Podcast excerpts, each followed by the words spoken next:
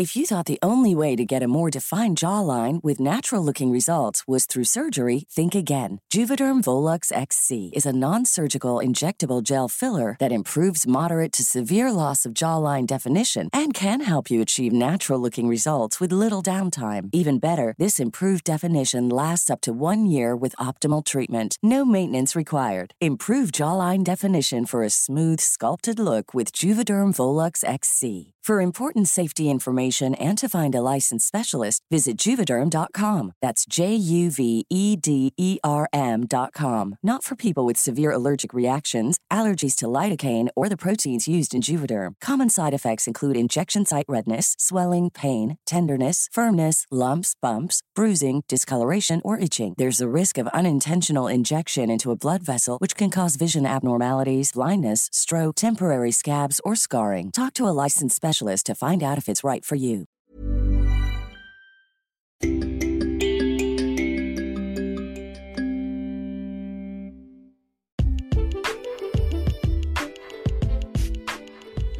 Hello, hello, hi, welcome to this new episode.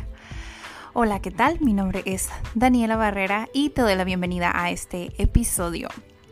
Este episodio es una audio lección que te va a ayudar para utilizar unos pronombres y expresar cuando una acción está haciendo directamente hacia una persona. Por ejemplo, tú puedes decir, dime, te quiero, llámame o puedes decir llévatelos. Entonces todos estos ejemplos que te acabo de dar tienen un pronombre. Entonces en inglés son representados también y puedes utilizarlos. Entonces en inglés son me, you, her, him, us, them. Ok. Estos son los pronombres que se utilizan en inglés y realmente está súper fácil de usar para decir que me vas a hacer la acción a mí, vas a utilizar me. Para ti es you. Para ella vas a utilizar her.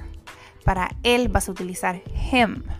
Para nosotros vas a utilizar us y para ellos vas a utilizar them. Hay otro que se utiliza solamente para los objetos y para los objetos o los animales vas a utilizar it. Entonces, cualquier acción obviamente puedes estarla haciendo hacia una persona y es así con estas, estos pronombres como lo vas a representar. ¿Ok? Entonces, si tomamos los ejemplos que yo te dije al principio, vas a utilizarlos de esta manera. Vas a tomar el verbo y después del verbo vas a poner a la persona. En español yo sé que obviamente no funciona así, que en español lo ponemos antes, por ejemplo, la tomo. Eh, ¿Qué cosa? Pues la foto, yo la tomo. Entonces, en inglés no se utiliza así, sería I, I take it. Entonces, si te das cuenta, tome el verbo y después del verbo es que viene este pronombre, ¿ok?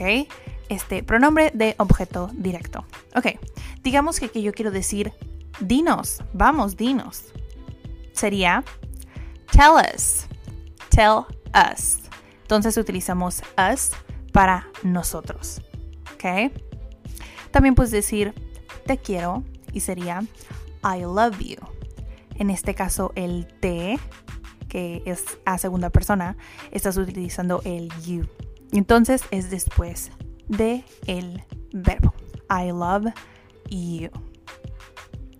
Y si quieres decir llámame, en este caso, si lo utilizamos en el mismo orden, y es call me. Call me. Llámame. ¿Ok?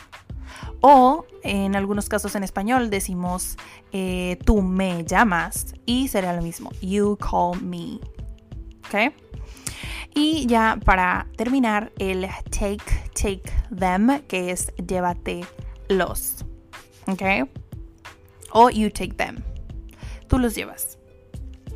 Ok, este episodio fue súper, súper corto porque te quería platicar sobre los pronombres que se utilizan como de objeto directo. Acuérdate y por favor siempre pon atención en que él y ella, a veces me he dado cuenta que cuando estoy dando clase, cuando estamos en un club de conversación. Estos son comúnmente los pronombres que fallan. ¿Por qué? Porque a veces he escuchado frases como I tell she. Yo le digo a ella. Literal, estás diciendo eso, pero tú tienes que decir I tell her. ¿Ok?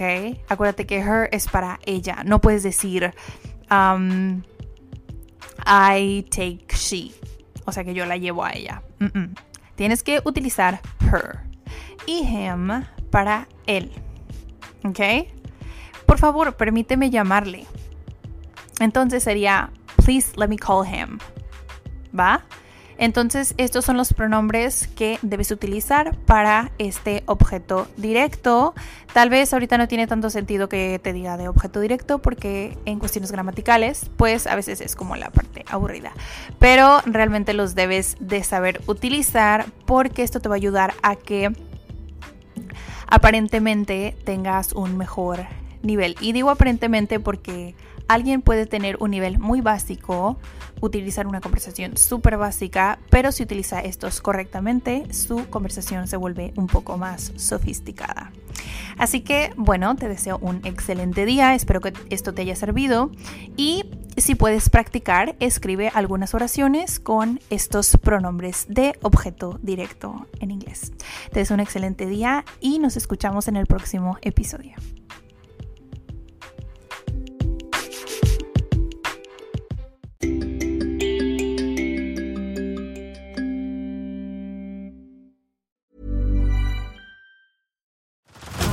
Head over to Hulu this March, where our new shows and movies will keep you streaming all month long.